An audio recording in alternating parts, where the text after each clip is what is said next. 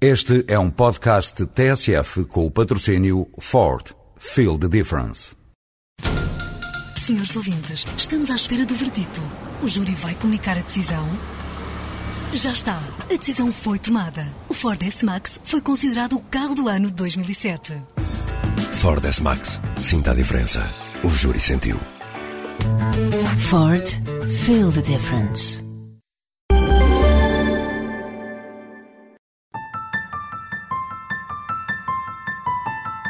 Afinal, depois de ter anunciado a libertação da única mulher entre os 15 militares britânicos cujas imagens mostrou na televisão, Teherão não cumpriu a palavra. Londres congelou as relações diplomáticas com os iranianos e Margaret Beckett explicou porquê. The Iranian authorities have so far failed to meet any of our demands or responded to our desire to resolve this issue quickly and quietly through behind the scenes diplomacy. That is why we have today chosen. Sobe de tom a crispação entre Londres e Teherão.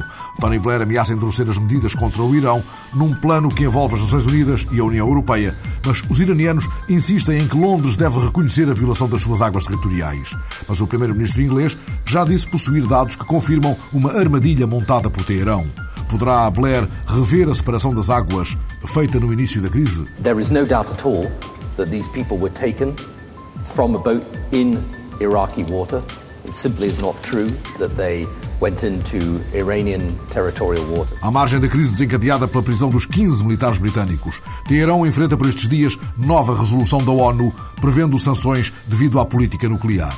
A semana passada foi a Semana da Europa, na celebração dos 50 anos do Tratado de Roma. A Declaração de Berlim relança o Tratado Constitucional até 2009 e a senhora Merkel foi dizendo que Portugal se pode ir preparando para uma presidência que se há de iniciar, promete Angela Merkel, com um roteiro consistente na Cimeira de junho. Sócrates foi abrindo, entretanto, a agenda portuguesa ao peso de um calendário ambicioso. Competirá naturalmente à presidência portuguesa um papel muito importante na questão do Tratado Constitucional.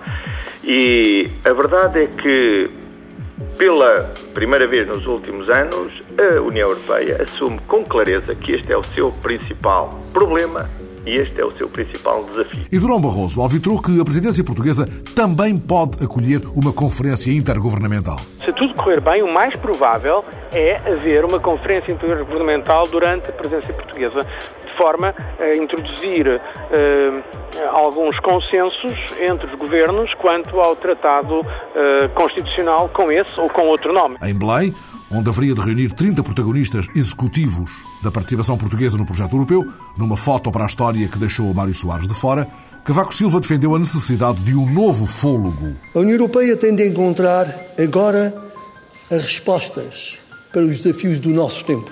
Desde logo, o desafio económico e social no quadro da globalização, mas também o desafio energético e das alterações climáticas e o desafio da segurança hoje debaixo de ameaças novas e complexas. A União Europeia carece de um novo fogo político que lhe permita decidir e agir com mais legitimidade democrática, mais eficiência e maior coesão. Mas a presidência portuguesa começou, de certa forma, como sugeriu o Sócrates, com o SIS One for All, um programa informático português que António Costa negociou em Bruxelas e que servirá a novos nove Estados da União para a entrada no espaço Schengen. Com o SIS for All, de certa forma, começou a presidência portuguesa.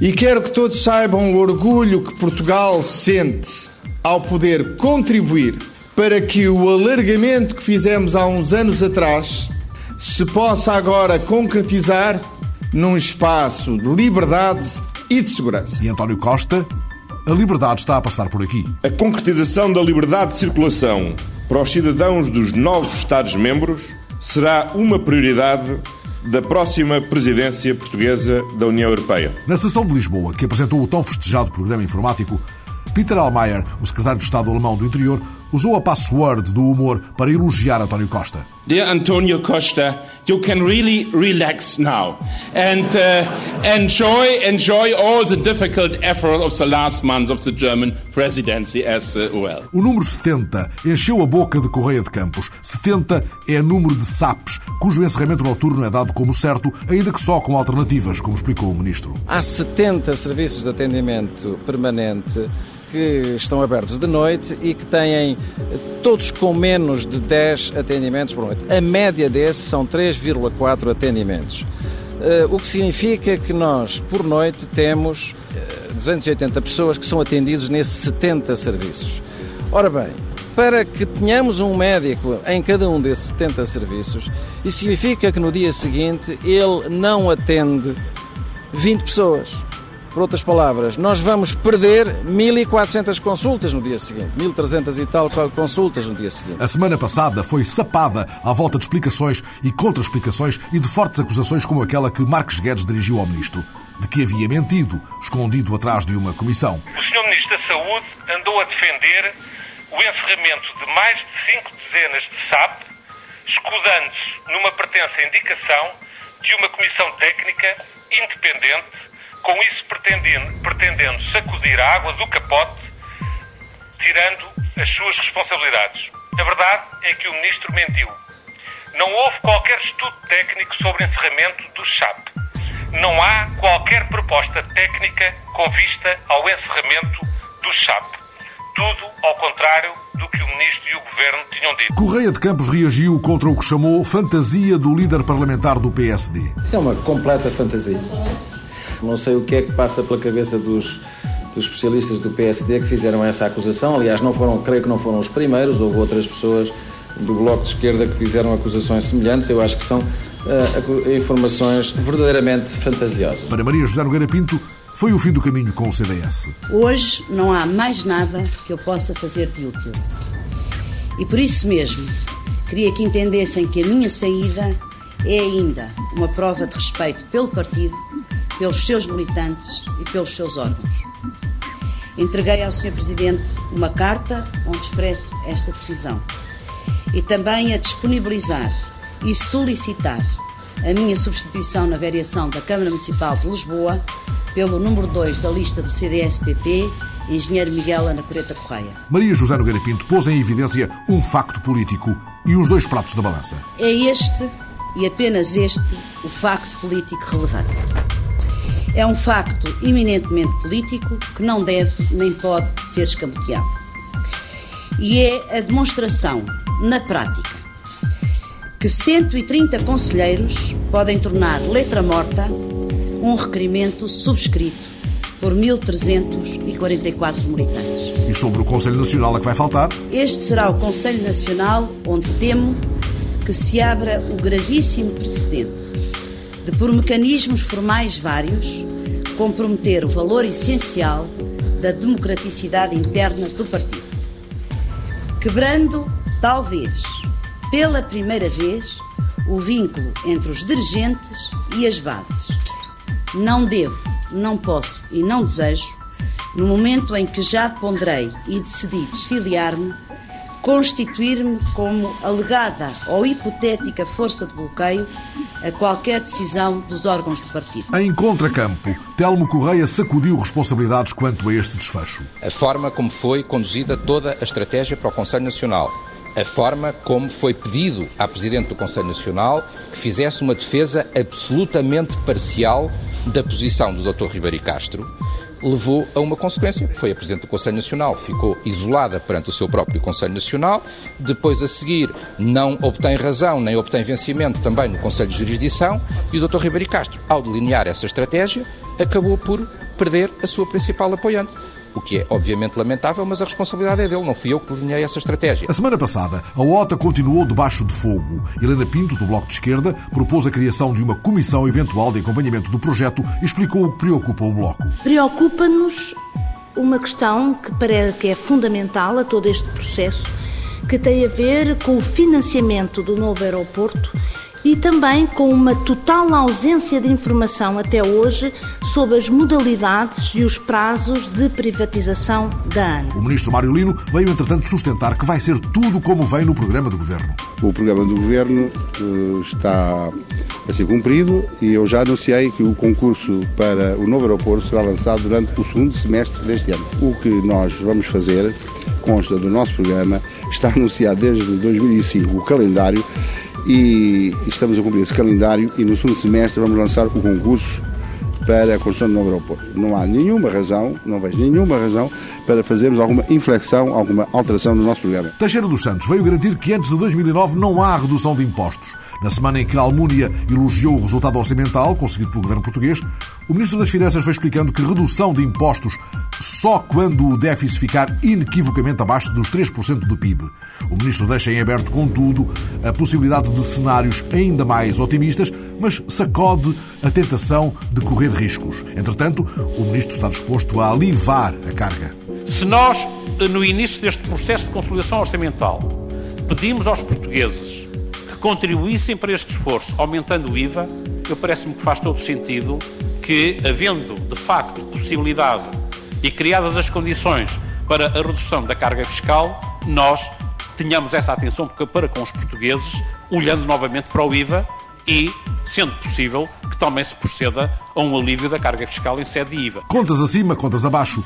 Marcos Guedes, aqui Del Rey, olhe a cambalhota do Ministro. É uma cambalhota.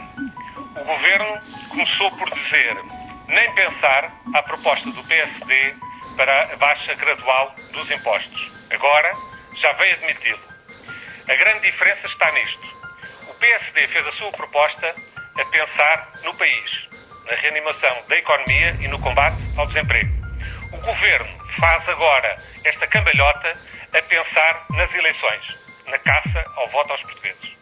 Por isso empurra qualquer decisão sobre esta matéria para mais perto do ato eleitoral. O inenarrável foi marcando a semana na Universidade Independente. Finalmente, Mariano Gago pôs as mãos à parede. Ou entra tudo nos eixos até quinta-feira, ou a Universidade fecha de vez.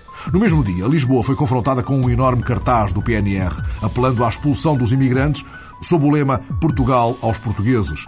A Procuradoria-Geral da República haveria de considerar que o cartaz por si só não viola a lei, mas deixou claro que acompanha as ações e declarações dos responsáveis pelo cartaz e que, perante o incitamento ou encorajamento à discriminação, tomará as medidas adequadas. No Parlamento, a oposição, o PS e o Governo, pela voz de Augusto Santos Silva, almejaram uma sintonia com nuances contra a provocação da extrema-direita. É que não se deve deixar germinar no ovo a serpente. O Parlamento discutirá amanhã aqui uma petição que me parece ter um título muito apropriado: Não apaguem a memória. Quando nós nos insurgimos sobre qualquer tentativa de retirar os imigrantes do país e de retirar a atenção do país da inclusão de todos aqueles que o demandam, nós bem podemos adaptar a nosso uso o título dessa petição e dizer que somos contra essas manifestações de xenofobia e racismo porque não queremos que nos apaguem o nosso futuro. A esses que pretendem dar lições de portuguesismo, partindo de valores de intolerância e de racismo, quero lembrar o nome de Luís de Camões, que na língua portuguesa escreveu dois dos mais belos poemas de amor antirracistas. Um dedicado a uma mulher negra, As Endeixas a Bárbara Cativa, e outro a uma mulher chinesa, o soneto mais célebre da língua portuguesa, Alma Minha Gentil, com que partiste.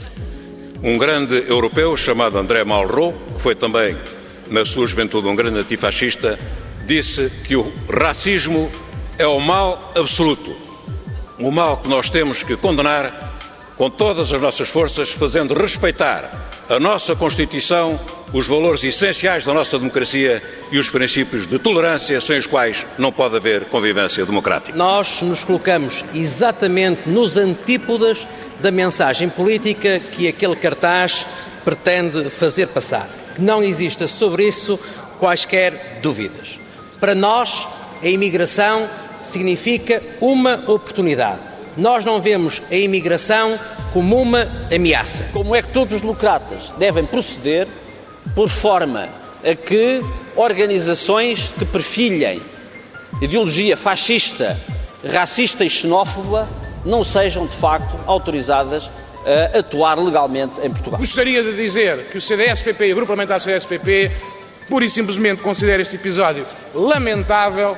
Estamos, obviamente, de acordo com tudo que Vossa Excelência disse mas é bom que quem à esquerda ou à direita, pense de forma extrema, sinta o peso de um ensurdecedor silêncio. Trata-se de uma organização muito marginal na política portuguesa e que até agora só se destacou por fazer manifestações de homenagem aos dirigentes nazis da Segunda Guerra Mundial. E, portanto, os portugueses não levam muito a sério. E, sobretudo, porque os portugueses, nós conhecemos muito bem o que são as políticas de ódio organizações exatamente iguais a esta, em França, o que faziam era o ódio contra os imigrantes portugueses, a perseguição e a violência. No Parlamento, as vozes da repulsa por um cartaz que por si só não cai nas malhas da lei. Na semana em que Alberto Costa foi ao Parlamento anunciar uma unidade nacional para o ataque à corrupção e uma série de outras medidas contra os crimes económicos, no final de um colóquio internacional sobre corrupção, organizado por Jaime Gama e ao qual havemos de voltar antes que esteja a semana passada.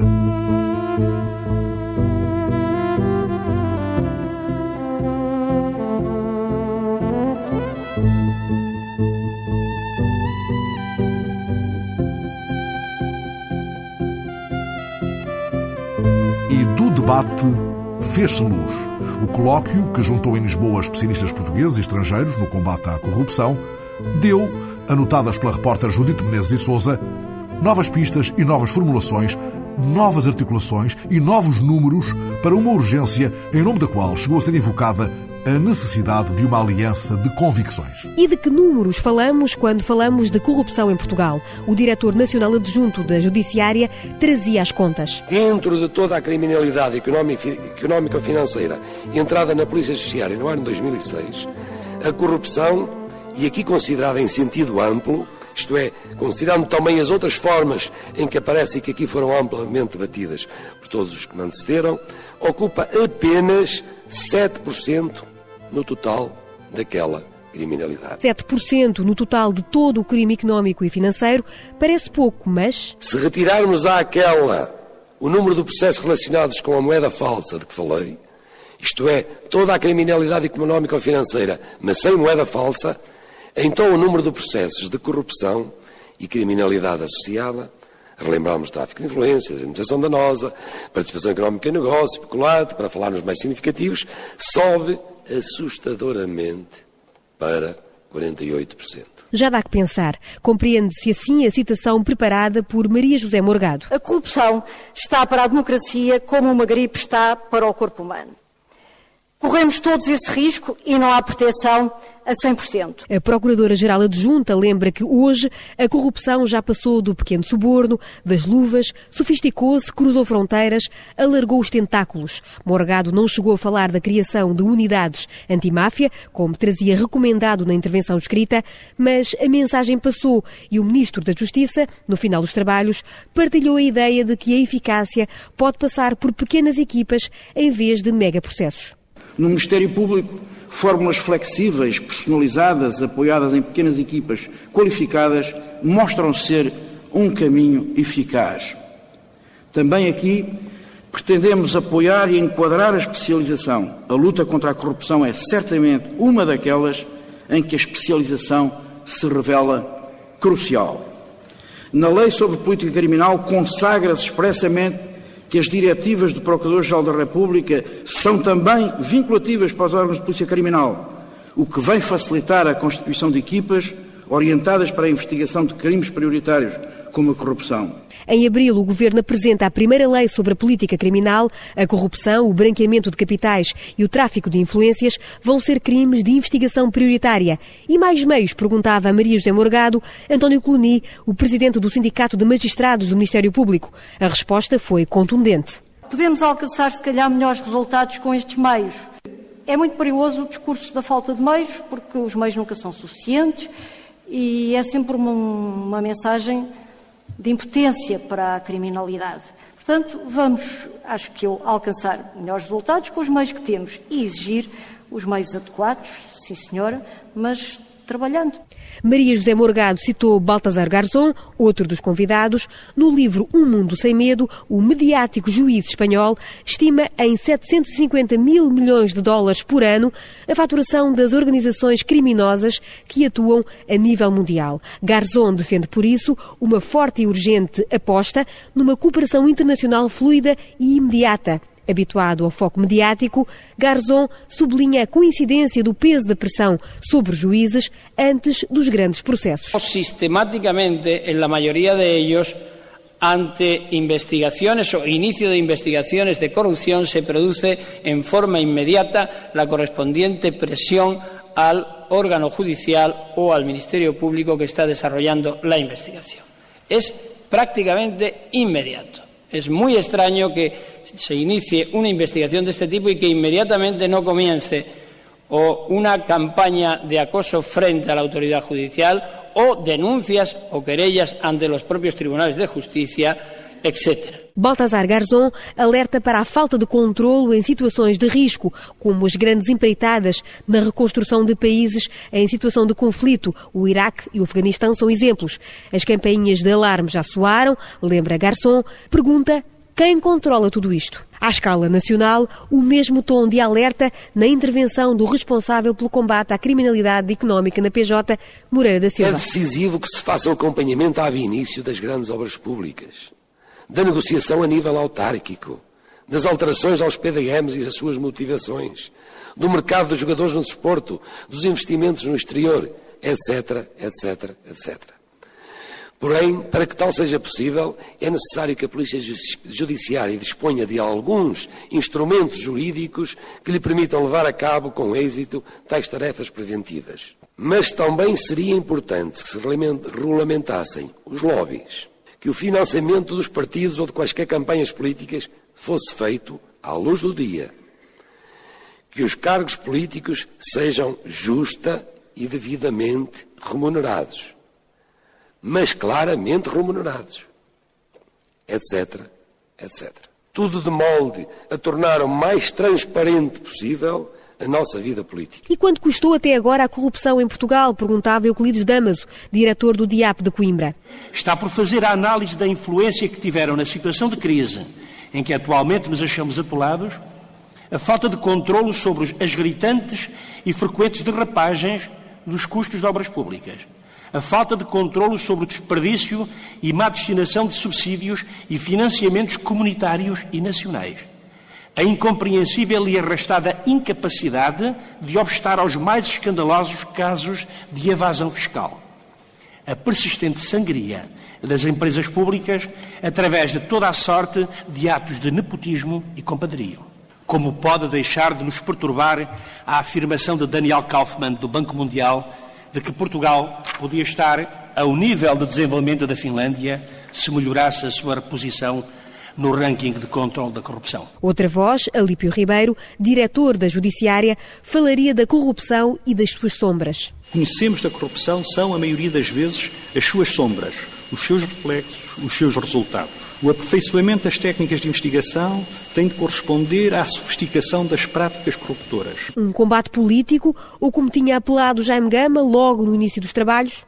O caminho é o de uma aliança de convicções todos aqueles que acreditam no combate a este flagelo da democracia têm o dever de partilhar uma aliança de convicções. Afinal, o colóquio internacional primou pelo escasso debate. Intervenções a seco, quase nenhum diálogo. Ainda assim, o bastonário da Ordem dos Advogados explicou como mostrar ao cidadão que a corrupção existe. Nós, em Portugal, aprendemos a falar tudo isto em termos técnico-jurídicos. Deixaram de existir condutas Ninguém desvia dinheiro, ninguém rouba, ninguém faz pressão, ninguém pede um suborno. As pessoas praticam peculato, corrupção ativa, corrupção passiva, tráfico de influências, administração danosa, participação económica em negócios, etc., na forma tentada. Portanto, a consciência cívica dos portugueses acomodou-se a um discurso jurisdicionalizado das questões. Nós, na nossa linguagem jurídica de advogados, enfim, na linguagem jurídica forense, dizemos que o que não está na ata não está no mundo. Aqui dir-se-ia que o que não está no jornal e que não está num processo criminal também não está no mundo. Simplificar é preciso, defendeu o Rogério Alves. Contrariando os ventos, este colóquio relançou para a ata e para o jornal o que está no mundo e quase sempre das leis do mundo se vai escapando. A semana passada, enquanto Berlim juntava as 27 vozes da União na pauta de uma declaração de compromisso, Roma onde 50 anos antes fora assinado o tratado que daria lastro e âncora ao projeto europeu, acolhia 200 jovens de toda a União para o debate e para a celebração e para os sucessivos eventos culturais na Cimeira Europeia da Juventude, promovida pela Comissão Europeia, o Parlamento Europeu e o Fórum Europeu da Juventude. A repórter Margarida Serra, que seguiu em Roma os trabalhos da Cimeira, recolhe do gravador os momentos mais impressivos de um fim de semana em que ficou desenhado o quadro de uma cimeira euro-africana a realizar durante a presidência portuguesa da União. Foi em Roma, cidade aberta. Estão sentados no chão, no corredor da faculdade, alheios à mesa cheia de bolos e sumos. Estão na pausa para o café, mas preferiram continuar o debate que começou à hora e meia e discutem apaixonadamente temas como o Tratado Constitucional, o desenvolvimento sustentável ou a globalização. Já lhe chamaram a geração low cost, ou geração iPod, têm entre os 18 e os 30 anos e sabem o que querem. Neste momento, querem ser ouvidos pelos líderes europeus, querem ter uma palavra a dizer sobre uma Europa que no futuro vão ter nas mãos. Na sessão de abertura, Bettina Schwarzmeier assumiu que os políticos europeus estão perante uma geração diferente. A presidente do Fórum Europeu da Juventude deixou claro que estes jovens exigem respostas, querem ser ouvidos e têm capacidade para ajudar a ultrapassar os problemas.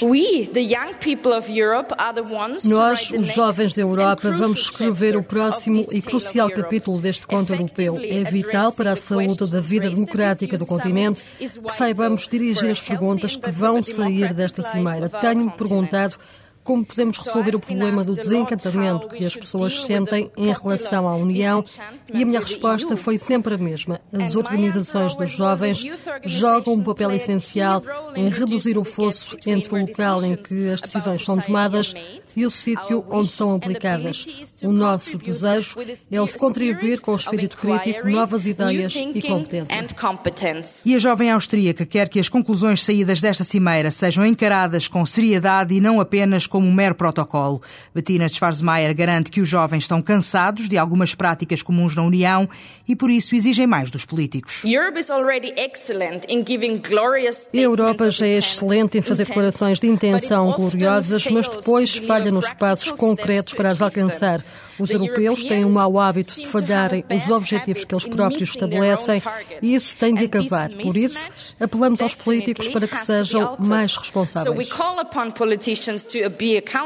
Para já, querem que os líderes europeus construam uma Europa que promova os ideais democráticos e os direitos humanos, que preserve o ambiente e que se desenvolva economicamente sem se esquecer das responsabilidades sociais.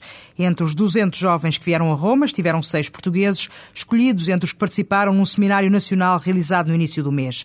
No intervalo dos trabalhos, Carla Moura, do Conselho Nacional da Juventude, fala com entusiasmo do debate que está a decorrer e da forma como estão a defender as posições assumidas em Lisboa. Está a ser um debate bastante eh, envolvente, na medida em, como se pode imaginar, há propostas bastante controversas em cada um dos países. Acabei de sair do debate da globalização, eh, do painel da globalização, onde estava claramente escrito que os jovens europeus queriam a criação da figura do Ministro dos Negócios Estrangeiros para a União Europeia, mas em Portugal os jovens portugueses eh, não estão claramente eh, ou não assumiram claramente essa posição. E depois das objeções levantadas pelos portugueses, esta ideia foi retirada da declaração final, que refere apenas a necessidade de os 27 falarem em uma só voz quando se trata de política externa e de segurança.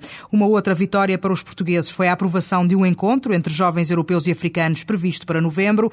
Em iniciativa conta com o apoio do Fórum Europeu da Juventude e do Conselho da Europa. Carla Moura está convencida que depois do sucesso em Roma, o governo português vai estar mais receptivo à ideia. Eu creio que hum, eles vão perceber a importância da cimeira e terão mais receptividade ou, ou terão mais envolvimento a partir de agora, porque eh, já perceberam eh, que é uma coisa que vai acontecer. Neste momento, em toda a África estão a existir debates regionais para selecionar as questões importantes a debater nesta cimeira. O debate em Portugal vai começar também já em maio e depois está marcado um encontro em França, onde os jovens europeus vão decidir os temas que querem debater nesta cimeira. Esta é uma iniciativa que responde aos apelos deixados por Margot Wallström. A vice-presidente da Comissão Europeia pediu a estes jovens que não se esqueçam do resto do mundo, reconhecendo que os políticos não cumpriram a promessa de erradicar a pobreza e que muitas zonas do globo ainda vivem situações extremas. Wallström fez um apelo à solidariedade. Não se esqueçam do resto do mundo, essa parte do globo globo que contrasta com o que acontece nos países membros da União Europeia. Uma parte que ainda é devastada pela guerra, conflitos étnicos e violação dos direitos humanos. Não se esqueçam dos pobres, dos humilhados e dos que foram deixados para trás. E porque cabe à próxima geração construir uma Europa solidária, democrática e em paz, Margot Wallström pediu aos jovens presentes em Roma que não se acomodem. Vocês são o futuro. O meu primeiro conselho é que se mantenham impacientes. Por favor, sejam impacientes e envolvam-se em projetos que ultrapassem as vossas carreiras ou os vossos interesses pessoais. Alarguem as vossas perspectivas e, quando o fizerem, sigam o vosso coração. Talvez queiram combater o armamento, talvez se queiram envolver em projetos ambientais ou queiram ajudar os sem-abrigo. Não sei. Perante uma audiência que a escutava com atenção, a vice de Durão Barroso deixou ainda um pedido à nova geração para que se apaixone pelas instituições europeias, porque só assim estará suficientemente empenhada para as melhorar. Um apelo ao qual, e pelo que se viu em Roma, estes jovens já responderam de forma positiva. Enquanto Berlim traçava a urgência de um roteiro claro, Bruxelas lançava aos jovens da Europa, na festa de Roma, 50 anos depois do tratado, o desafio de uma paixão, para que o projeto não morra, nem a sua utopia. De paixão tratava também a mensagem escrita e lida por João Mota no Dia Mundial do Teatro, porque ao teatro, lembrou o encenador, esta semana homenageado por 50 anos de carreira, Cabe ajudar a destruir os destruidores, sem esquecer o grande prazer, a grande alegria, a festa onde o mistério do amor, da paixão e da morte se revela e celebra. Homenageado pela Escola Superior de Teatro e Cinema, onde lecionou durante 30 anos, o ator e encenador recebeu o aplauso e o afeto de amigos, discípulos e companheiros de uma aventura que começou com uma peça do Torga na RTP em 57 e foi deixando marcas de um espírito libertário, como definiu Eugénia Vasques em tantos palcos, do Nacional aos Bonecreiros e à Comuna, que fundou e dirige. Belíssima celebração do teatro, como testemunhou a repórter Maria Miguel Cabo, a homenagem a João Mota foi um momento exemplar de chamamento para o lugar por excelência onde a democracia habita. O desafio de João Mota tem o peso dos anos e o sabor amargo da crítica. Somos um país em que a política cultural não, não existe, quer dizer, mas nunca existiu. Existiu pouco. E para os bilhetes descerem, para ser mais barato, ou para ser quase, muitas vezes, um preço mesmo simbólico, tem que ser subsidiado. O acesso ao teatro é a bandeira de João Mota há 50 anos. Ator, encenador, professor, ele é o rosto da comuna e a alma da revolução no teatro português antes do 25 de abril. Aos 64 anos, constrói-se a cada dia, sempre que escreve, sempre que pisa o palco. Oi. Como ver Deus, quiser. Depois volta tudo ao mesmo. Mas aquelas duas horas, aquelas duas horas e meia, como ir ao psiquiatra, é a confissão para os católicos, porque o palco é um espaço sagrado e é um espaço vazio o vazio também é eu estar vazio como, como pessoa. E isso é maravilhoso. O primeiro contacto que teve com o teatro foi nos programas infantis da, da emissora nacional, quando ia com a sua irmã? O Velho Calhas, que era onde era a emissora nacional. O conhecer os outros atores, as pessoas mais velhas, que faziam daquilo profissão. Começou por ser um ouvinte e depois passou a ator. Não, mas, não, mas com 8 anos, 9 anos a família achava graça. Quando eu quis ir para o teatro com os 14 anos, uh, a minha irmã tivemos que fazer greve de fome em casa, era, era difícil. Mais tarde, eh, mesmo a cumprir o serviço militar, nunca deixou de fazer teatro. Sim, eu fiz a guerra em Angola em, em locais eh, difíceis, levei 24 soldados a exame e na, havia festas de Natal, ensaiavam os, os soldados, uns sargentos e fazíamos festas, peças de teatro, eu dizia poesia, havia canções que havia sempre quem tocava acordeão, quem tocava guitarra, uns que cantavam, então fazíamos imensas pelo mato apresentar. É interessante esse lado, quer dizer, porque a guerra é terrível. Eh, no meio de tantos homens eh, estávamos sozinhos, sentia-me completamente sozinho. O que é que a guerra lhe mudou na forma de ver a vida e de fazer teatro? Eh, que o teatro não faz revoluções, pode ajudar. Ajudou-me também porque se morre. Morre-se mesmo, morre-se com 20 anos. Morre-se. Isso ajudou-me a perceber que tenho que viver intensamente o dia a dia. Do passado, guarda principalmente os nomes de quem lhe traçou o destino. Sim, pessoas que me marcaram na vida. A Amélia Recuasso, a disciplina, o profissionalismo, que era a ética. Depois, mais tarde, tive outros, Ribeirinho, Laura Alves, vários. Depois o Gutkin também, mas, e outros. Mas o Peter Brook deu-me possibilidades de caminhar. O respeito pela individualidade de cada um foi com Peter Brook no Centro de Criação Teatral em Paris que João Mota mergulhou no espírito e no corpo do ator. Assim surgiu a Comuna em 1972, um nome polémico, eleito pelo público num concurso de rádio. Se tivesse partido, se calhar estava melhor. Chegaram-me a dizer isso, até o próprio nome da Comuna chegaram-me a dizer um secretário de Estado. Se mudasse o nome era mais fácil, os subsídios eram mais fáceis. Porquê é que não muda o nome da Comuna? Há taxistas, quando foi depois dos 25 não me levavam lá. Eu vou para a Comuna. Ora, comunista, quer dizer, a Comuna teve bombas ameaçado bombas diversas vezes. Considerado ameaça política no antigo regime, o Teatro da Praça de Espanha sempre teve como referência a Comuna de Paris. Inspirado em valores como a igualdade e a liberdade, João Mota é considerado o pai do teatro de laboratório em Portugal. Assim o define o ator e encenador José Peixoto. O teatro que eh, tem unicamente o ator como suporte. Confrontando-se com um teatro que na altura em que ele começa como um laboratório era feito de grandes cenários e de infinitos guarda-roupas e ele põe o ator sozinho frente ao público com os, aquilo que é característico do ator, que é o seu corpo e a sua voz. Portanto, o respeito por si próprio é uma coisa que o João exige que cada um seja um herói.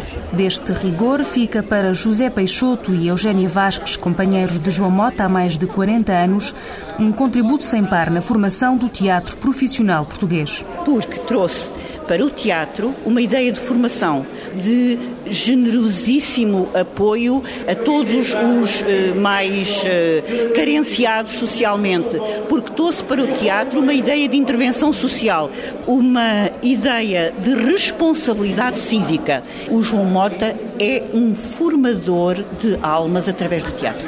Dedicado à encenação nos últimos cinco anos, João Mota confessa que tem saudades do palco. Ah, isso tenho sempre muitas. Muitas, porque como encenador, a peça estreia, quando começa para o ator, para mim termina, é horrível. Porque depois é que é bom. ah, depois é maravilhoso. Todos os dias é um crescimento. Como é que vê o teatro hoje em dia, como espectador? É um país que tem atores maravilhosos, há encenadores bons. Somos um, um país com potencial criador muito grande. Quase que todos os encenadores que vêm cá estrangeiros ou professores estrangeiros dizem isso. Ao som de Bão, personagem feita em 1975, João Mota foi homenageado por antigos colegas e alunos. Hoje, como há 50 anos, promete não parar em nome do teatro. Vão ao teatro, vão ao teatro e eduquem os filhos a ir ao teatro, seja pintura, música, exposição, porque a educação do ser sensível é das coisas mais importantes que há e esquecemos que se não evoluirmos, se não, se não crescermos como pessoas, não nos serve nada tudo o que temos.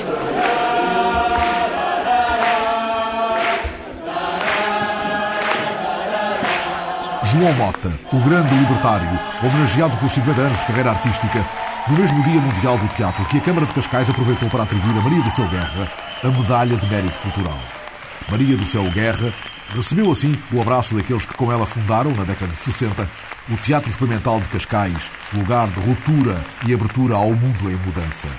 Na tarde da Gandarinha, rente ao mar, o Centro Cultural de Cascais, à Pinha, pôde assistir à representação de duas cenas da peça A Vida de Esopo, de António José da Silva, o judeu, que foi, aliás, a peça de estreia do TEC em 65, justamente com Maria de Sou Guerra e com João Vasco, de novo agora no palco, entre jovens atores da Escola de Teatro.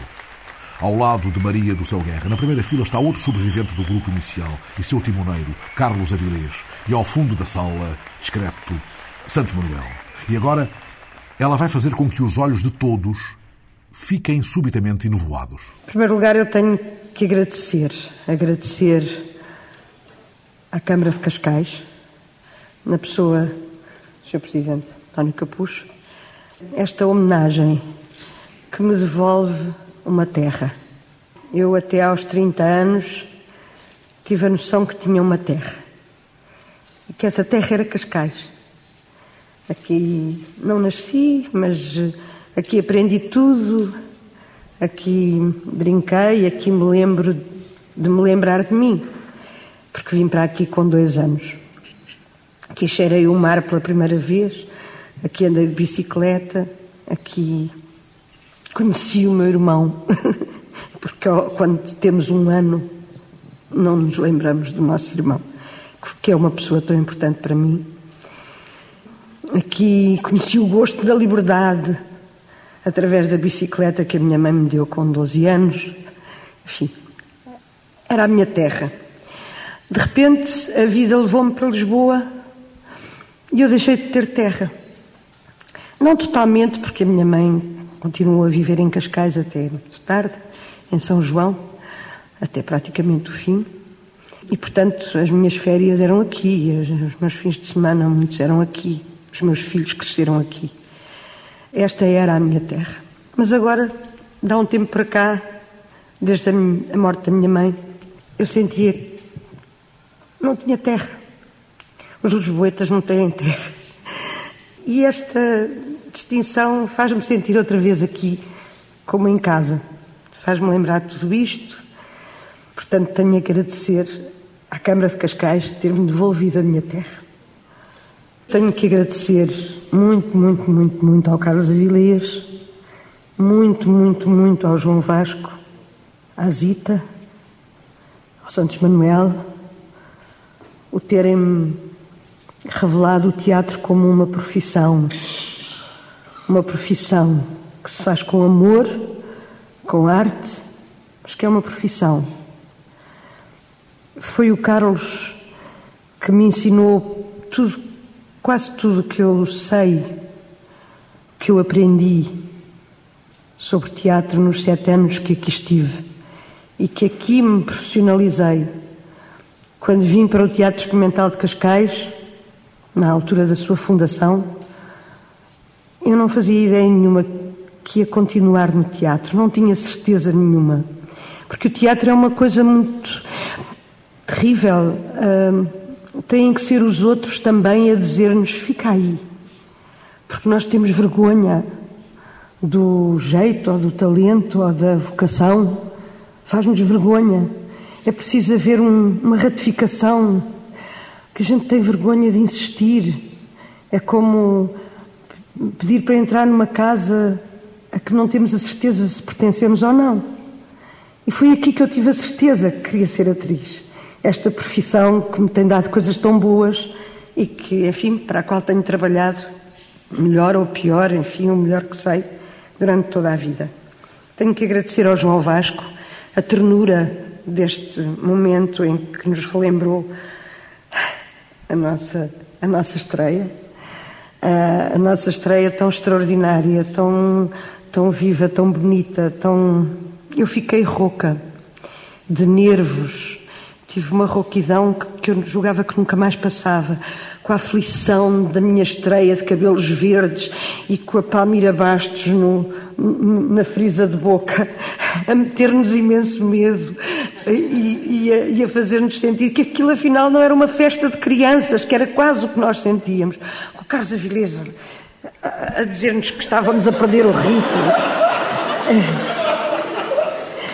Uh, foram, foram anos extraordinários, anos inesquecíveis que eu tenho que agradecer ao Teatro Experimental de Cascais, esta ternura e ao mesmo tempo esta coisa de, de continuarmos a ser o que éramos 40 anos depois. E isto eu acho que é uma coisa única, extraordinária, conservarmos-nos como amigos, conservarmos-nos como, como, com o carinho, com o amor que temos tido uns para os outros. Portanto, quero agradecer muito ao Teatro Experimental de Cascais esta profissão que me deu. A paixão por um ofício nobre. A atriz regressando a casa, ao lugar rente ao mar da Gandarinha, resgatada a terra que foi sua, a memória irrompendo na dobra do coração, já na rua cruzando lembranças com Santos Manuel, com quem se estreou numa peça onde entrava o jovem Carlos Paredes. Cabia a Maria do Sou Guerra, está ela agora a contar a Santos Manuel, cabia-lhe ela dar a deixa a um Paredes, que estava no palco, guitarra sobre os joelhos, a cabeça sempre nas nuvens. Sempre atrasado ao acorde, porque cada vez que tocava guardava a guitarra e cada vez que voltava a tocar abria a caixa da guitarra e chegava, portanto, sempre atrasado à deixa. E o Santos Manuel e a saudosa Carmen Gonzalez, em posição de começarem um tango, um tango que tiveram ali para aí dois minutos à espera que o Carlos Paredes abrisse a caixa da guitarra, tocasse ao louco, arrebatada. Para. E eu é que a minha tarefa era ir acordar o Carlos Paredes. O amigo Paredes deve ter dedilhado lá na alta nuvem um novo acorde dos verdes anos, acompanhado por El Guayabero, o tocador do duplo sentido com a sua guitarra de três cordas.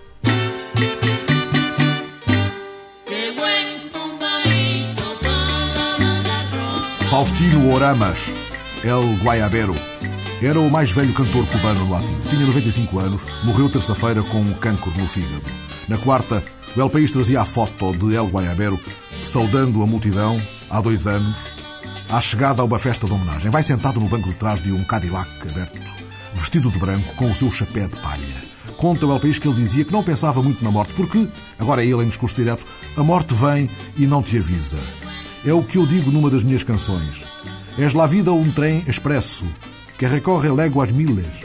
El tiempo son los raíles e el trem não tinha regresso. Por alguma razão, as canções fizeram dele o rei do duplo sentido. Lá foi, com a viola de três cordas, no comboio sem regresso da semana passada.